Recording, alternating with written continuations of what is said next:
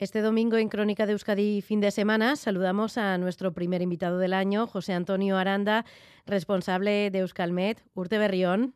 Urte Berrión. Estos días siempre solemos mirar atrás para hacer balance del año que acabamos de dejar atrás. Enseguida vamos a desgranar cómo ha sido el año 2022 en el aspecto meteorológico, pero si tuviéramos que poner un titular a 2022, ¿cuál sería, José Antonio? Pues probablemente el titular más claro sería extremadamente cálido, el año más cálido de la historia que hemos tenido en Euskadi. Y eso es mucho decir. ¿eh? Es un año, ha sido un año muy extremo, muy extremo, pero francamente extremo. Y, además, bueno, pues eh, empezó ¿eh? siendo muy extremo y ha terminado también siendo muy extremo. Hemos marcado, desgraciadamente, cifras eh, récord por altas temperaturas. Hemos tenido un verano verdaderamente asfixiante. Es que no ha habido persona que no se haya dado cuenta de que ha sido un, verano y un año eh, totalmente atípico, ¿no? Pues sí, la verdad es que sí. Eh, no solamente ha sido un año muy seco, en líneas generales, sino lo más llamativo es lo extremadamente cálido que, ha sido en general durante todo el año, ¿no? especialmente desde mayo en adelante. Hmm. Eh, para hacernos una idea, eh, claro, eh, hemos tenido una anomalía, es decir, sobre la media, cuánto se, se ha movido el año de media, de media, casi dos grados más cálido que lo normal, 1,8 grados centígrados. Y claro, 1,8 grados centígrados, normalmente lo que pensamos es, bah, cualquier día, ¿no? Nos podemos levantar a 5 grados hmm. y luego llegamos a 25, pues uno con 8 ahí pues, eh, apenas se nota, ¿no? Eh, pues puede ser algo normal. Pero para, para tener en cuenta ese tema, eh, más bien, claro, es a lo largo de todo el año 1,8 grados centígrados de más, o sea, a lo largo de, de toda la media del año. Y para darnos cuenta de, esas diferencias, lo que podemos pensar es qué temperaturas medias alcanzamos en los diferentes sitios ¿no? de, Euskadi a lo largo del año. Y en el litoral puede estar, eh, ha estado en torno a 16, 17 grados centígrados, ¿no? Y, en el interior de Vizcaya y Guipúzcoa, ¿no? Pues en, casi todo, en la mayor parte de los pueblos de Vizcaya y Guipúzcoa, 14, 15 grados. En la llanada alavesa 13 grados y en La Rioja 14. Es decir, que entre la costa, que es lo más cálido que tenemos, y la llanada alavesa, un Vitoria, un Siberia Gasteiz, que siempre lo hemos dicho, ¿no? Mm. Hay, hay tres eh, grados de diferencia, tres, cuatro grados de diferencia, ¿no?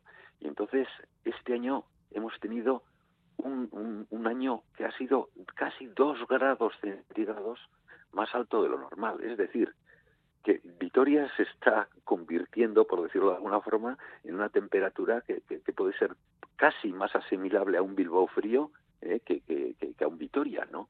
Entonces ahí es donde nos damos cuenta de, ese grado y medio, esos dos grados que hemos tenido de más, lo que es, ¿no? O sea que, que, nos está, bueno, este año el clima portado de una forma muy extraña, muy extraña. Porque además, eh, lo comentábamos, hemos sufrido varias olas de calor muy seguidas, de mucha duración. Eh, en la calle se hacía muy difícil estar y las casas no llegaban a refrescarse en ningún momento del día.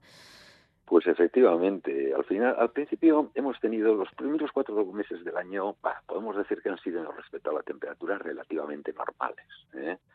Tuvimos sus heladas entre enero y febrero, algunas de ellas bastante fuertes. ¿eh? Pues eh, llegamos pues un, eh, entre el 15 y el 17 de enero a, menos 8,4 grados en Ofaeta a medir, ¿no?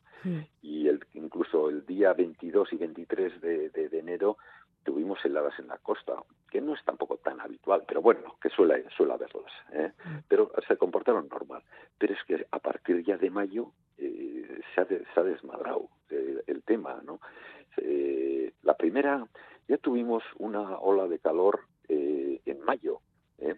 y en mayo, eh, bueno, eh, tener que dar un aviso por temperaturas altas ya empieza a ser un poco extraño, ¿no? Mm. Es que luego ya llegó el 16-18 de junio y tuvimos una ola de calor que, que, podemos considerar como casi la más intensa desde 1975, ¿no?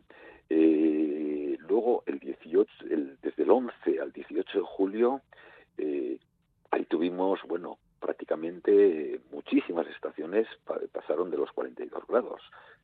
Estamos hablando de unas temperaturas totalmente extremas, ¿no?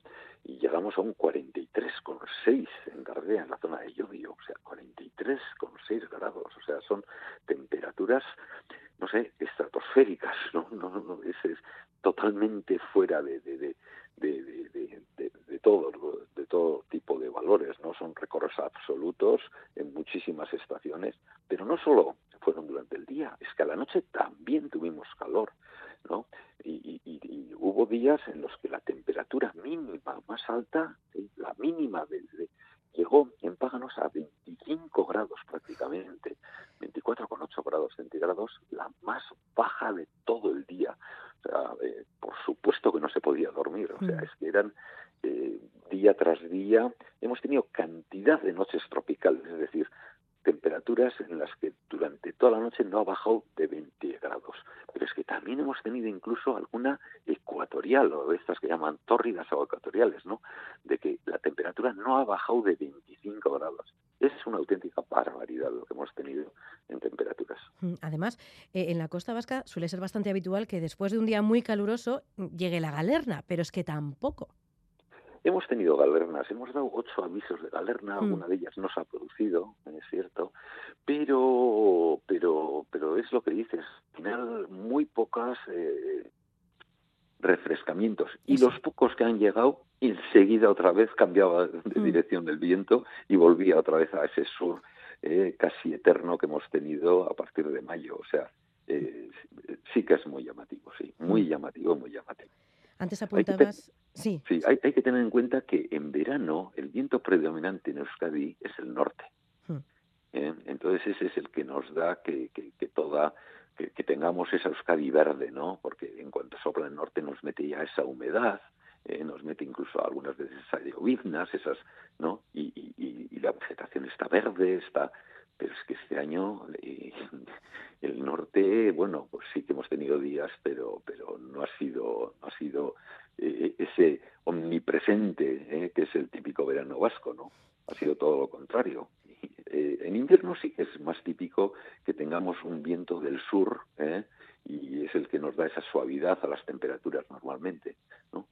Pero pero sí un comportamiento muy extraño este año efectivamente como dices y ¿Cuál dirías que ha sido el territorio más afectado por, por el calor, por las olas de calor?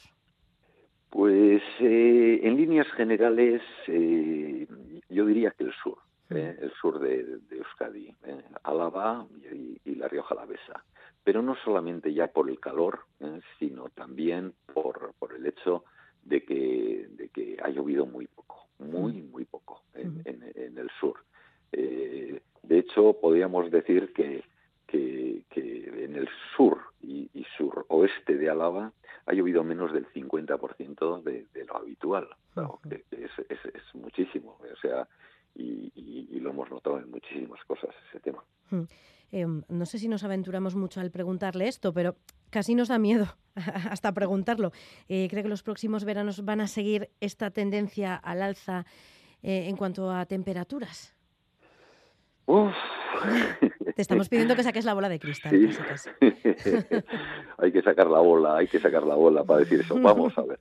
Eh, es muy difícil, muy difícilmente explicable eh, este verano, eh, este año, todo este año, sin, sin poder decir que parte, al menos, de, de, la influencia que hemos tenido ha sido el cambio climático. O mm. sea, ha sido un año tan extremo que, si no fuese por esa subida de temperaturas a nivel mundial, difícilmente se podía haber dado. ¿eh? Mm. Entonces, eso no significa que todos los años vayamos a, vayan a ser iguales. Lo más probable es que los próximos años sigan siendo cálidos, ¿eh? la mayor parte de ellos, Igual alguno tenemos algún año frío, por lo que sea. Mm. Eh, no tenemos más que mirar lo que acaba de pasar ahora en, Estados Unidos, ¿no? En Canadá, ¿no? Entonces, eh, eh, siempre que en algún sitio hace mucho calor es porque en otro sitio hace mucho frío. y eso es, es, ley de la naturaleza. O sea, así está repartido la zona media de, los climas templados, ¿no? Mm. Pero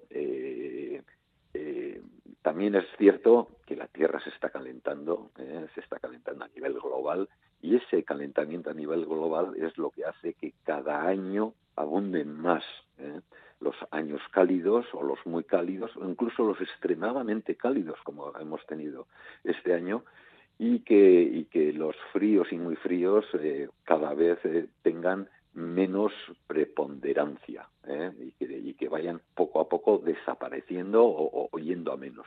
Y sí, desde ese punto de vista, sí es fácil de que los próximos años se comporten de una forma, pues eso, cálida o muy cálida. Y, y, tristemente habrá alguno que, que, siga siendo extremadamente cálido, pero, pero seguiremos teniendo un poco de todo. Además, eh, el calor ayudado por los fuertes vientos nos ha dejado incendios este año eh, muy graves, muy devastadores en toda Euskal Herria. Eh, ¿Qué cifras nos han dejado estos incendios? Bueno, empezamos ya con, bastante sequedad en, la zona de, pues empezó en Navarra el tema. Y en Navarra, en la zona de junio, tanto la zona media y sur de Navarra estaba muy seca, muy seca, y esa, esa sequía empezó a generar incendios muy severos en esa zona, ¿eh? muy, muy, muy severos. Entonces, eh, nosotros esos eh, prácticamente vibramos, pero claro, siguió haciendo calor en julio y ahí tuvimos una situación entre el 11 y 15 de julio muy seria, muy seria en la zona eh, de Álava, eh, especialmente en la zona cerealista de Álava. Mm. El problema es que estaba el suelo tan seco, eh, estaba, bueno, la vegetación había sufrido mucho, no es que hubiese crecido demasiado, porque justo todo lo contrario, o sea, estaba tan seco el suelo que no había excesiva vegetación, ¿no? Pero, claro, estaba tan seca la vegetación que esos días que hubo algo de viento, eh, no un viento extremo, pero sí algo de viento, claro, coincidió que al estar tan seca la vegetación tenían que hacer la, la, cosecha, ¿no? Y entonces, claro, en, el momento ese de la cosecha es un momento bastante crítico porque si hace calor, está todo muy seco y especialmente si hay viento, que es el, factor un poco que, que, le da más peligrosidad a la situación, mm. pero a la hora de recoger la cosecha, pues eh, eh, es, es, es casi eh, es muy fácil, muy fácil que una cosechadora pues pegue con unas piedras que están en el terreno, que, que, un tubo que está muy caliente o un rodamiento que no está funcionando bien, que, esté muy caliente y que, claro, y que coja la, la, vegetación, coja fuego eh, eh, por ese contacto con, con, un metal que está muy cálido, o con una chispa que se sacan de unas piedras, o cosa de estas, ¿no? Entonces, claro, hubo un montón de incendios en esa zona y hubo que tomar medidas urgentes. Ahí dimos eh, eh, eh, dos alarmas rojas por, por temas de incendios forestales y, y, claro, bueno, pues se tuvieron que tomar medidas y gracias a esas medidas estoy convencido, convencido que tuvimos bastantes menos incendios de los que debería, de los que hubiera habido normalmente. ¿eh? en caso de que no se hubiesen tomado esas medidas. Y ahí, bueno, pues tuvimos una situación muy problemática, muy problemática, y claro, eh, tomar esas medidas es eh, fastidiar eh, a, la gente que está trabajando en ese tema, ¿no? Y, pero por otra parte había que tomarlas porque porque era muy duro, ¿no? O sea, la situación era muy muy peligrosa. Y luego, bueno, ahí tuvimos ya, bueno, se acabó esa situación un poco tan peligrosa y volvimos a tener otra situación muy, muy problemática en octubre. En Balmaseda. 16, ¿eh? En Balmaseda. En Balmaseda y en otros sitios, pero sí, Balmaseda fue el incendio forestal de prácticamente 500, eh, 400 muchísimo, eh, 498 o algo así, hectáreas que se quemaron en esa zona. Y fue una situación muy llamativa, eh, porque, claro, eh, coincidió con una borrasca que, se llamó Beatriz. Y esa borrasca lo que nos hizo es tener vientos eh, bastante fuertes durante unas cuantas horas. Eh, y, vientos incluso más fuertes de lo que pensábamos. Eh, fue poco a poco, eh, a nivel de pronóstico, desde unos días antes íbamos viendo que iba creciendo, creciendo, creciendo, y luego la realidad fue incluso más alta de lo que pensábamos nosotros de que iba a ser. De, de, todas formas, ahí dimos unas alertas naranjas y, bueno, estaba todo el sistema vasco de atención de emergencias estaba al, bueno, pues puestos en situación de riesgo máximo, ¿no? Y, bueno, se tomaron medidas, pero eso no impidió de que, de que tuviésemos un incendio que en esos momentos, en un principio, es prácticamente imposible eh, atacarlos eh, porque porque el crecimiento es exponencial, ¿no?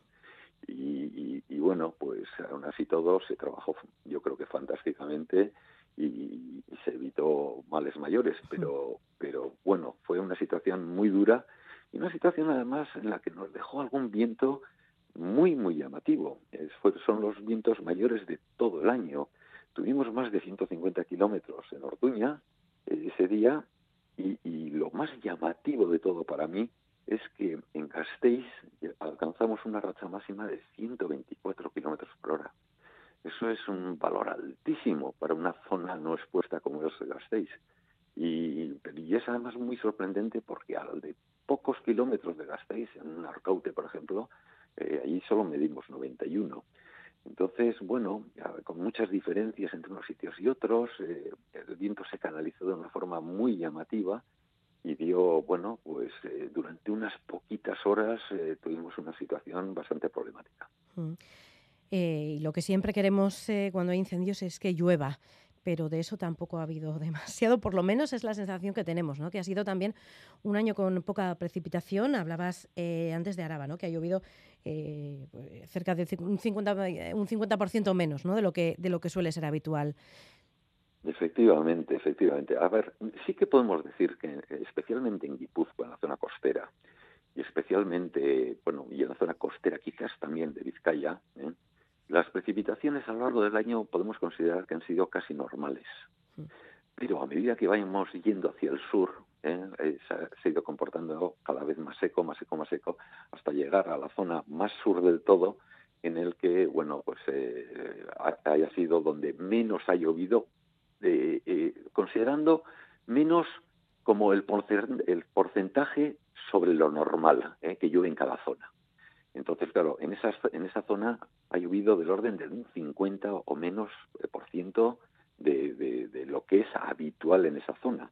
Y para que nos hagamos una idea de la diferencia tan bestial, no solo de climas que tenemos, eh, sino de comportamiento que ha tenido en este año eh, la precipitación, en Escas, pues en una de las zonas más húmedas de, de, Guipúzcoa, Escas es la zona de Articucha, eh, que está ahí pegando en Guipúzcoa, la parte alta de Yarchun, de la cuenca de, de. Ahí hemos llegado a registrar hasta 2.237 litros por metro cuadrado en, un año. Es una precipitación bastante normal, ¿eh? 2.200 y pico. Y sin embargo, en la zona más seca, ¿eh?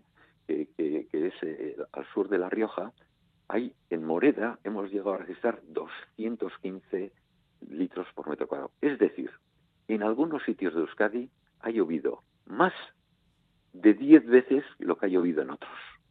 Qué curioso, ¿no? Es, eso nos está indicando que, hay, que tenemos un clima que es totalmente diferente entre el, extremadamente húmedo que tenemos en algunas zonas, de, de especialmente Guipúzcoa, ¿no? Y la, zona más seca, ¿no? que es eh, un poco la, zona del sur de La Rioja, ¿no? Lo que está en el eje del Ebro. ¿no? Y, y esa, esa, diferencia de climas, pues lo vemos en los cultivos, lo vemos absolutamente en todo, ¿no? Hasta en el comportamiento humano, ¿no? Vemos esa diferencia. Pero claro, diez veces más en unos sitios que en otros es una, es una barbaridad, es, es una barbaridad.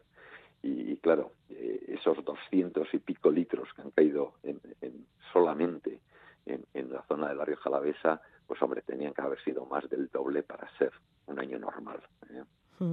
Eh, eh, en cuanto a precipitación, nivel de pantanos, ¿tenemos que preocuparnos si seguimos con, esta tendencia o todavía queda mucho para estar en una situación que dentro de unos meses pueda suponernos un problema? bueno, con las últimas lluvias que hemos tenido en el mes de noviembre y diciembre, el suelo se ha mojado. Y eso, eso es un dato relativamente importante, ¿eh? de que el suelo haya cogido una cierta humedad. Porque, claro, las primeras lluvias las absorbe el suelo. Y luego después de que va absorbiendo el suelo, ya eh, va poco a poco ya eh, drenando para los ríos el resto de las siguientes lluvias. Pero primero el suelo tiene que coger una cierta humedad. Esa cierta humedad la ha cogido ya con estas últimas lluvias. ¿eh? Entonces, bueno, pues ya las próximas lluvias que haya, las próximas precipitaciones van a ser más, más eficaces. Entonces podremos ver cómo con más facilidad, eh, con una lluvia, sube el nivel de los ríos y, por tanto, sube el nivel de los pantanos. Todavía en líneas generales los pantanos pueden estar a un 50, un 60% de su capacidad. Eh, es bastante agua y, bueno, el, consumo del agua a lo largo de estos últimos años, eh, estos últimos decenios, está bajando. ¿no? Entonces nos da una cierta tranquilidad. Es cierto que todavía estamos a 1 de enero, todavía tenemos que tener eh, meses eh, húmedos, eh, son los meses más húmedos del año, otoño y, invierno, y entonces, bueno, pues esperamos que haya precipitaciones en, los próximos en los próximos días y en los próximos años, o perdón, en los próximos meses, y que esas precipitaciones den caudal a los ríos, a los manantiales y que llenen de nuevo los embalses. Entonces, hombre, estamos en una situación en la que hay que hacer un seguimiento, sin más, ¿no? Pero no, no, bueno, no es una situación en la que podemos decir que es altamente problemática. Además, acabamos de entrar en el invierno, eh, que claro, eh, casi que eh, hemos acabado y comenzado el año como comenzamos casi 2022, ¿no? Porque tampoco, yo sí que recuerdo pues algún, alguna noche vieja en la que, bueno, al final acabas en manga corta, pero claro, pues también estamos teniendo un mes de diciembre y comienzo ahora de enero, pues un poco caluroso, ¿no? Efectivamente, empezamos el año el 1 de enero con, una, con un récord absoluto de temperaturas máximas y de mínimas. Eh, bueno, ese día alcanzamos un 26 grados, eh, o sea, 26 grados en un sitio como Bleta, ¿no? O sea, temperaturas altísimas para la época del año. Claro, la, gente que ha estado de farra esa noche, eh, pues eh, pues eh, habrá agradecido esa temperatura, ¿no? Estar en mangas de camisa un día de noche vieja Se agradece pues, puede ser hasta, hasta de agradecer, ¿no? Pero no es normal, no es normal que empecemos un, un, año y que terminemos con unas temperaturas tan altas. es totalmente anormal, totalmente anormal. De hecho, AEMET ha dicho esta semana que estamos ante el invierno más caluroso de la historia. No sé si coinciden en Euskalmet con esta previsión porque mm, hemos eh, empezado hace nada el invierno, pero bueno, no sé si coinciden al menos en lo que se refiere a Euskal Herria.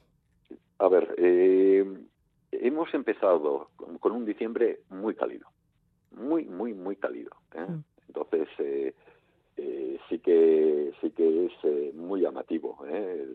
las temperaturas tan altas y tan constantes que hemos tenido prácticamente durante, durante todo el mes de diciembre.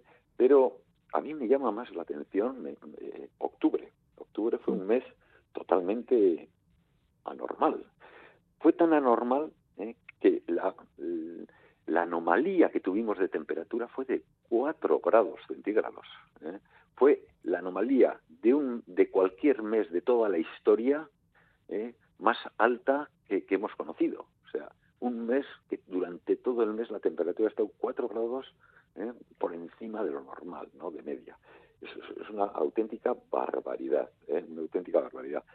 Pero también ha sido una barbaridad la cantidad de horas de sol que hemos tenido durante durante todo durante todo este periodo. O sea, eh, en líneas generales, en el litoral, a lo largo de todo el año, hemos tenido entre un 5 y un 10% de, de más que lo normal de horas de sol.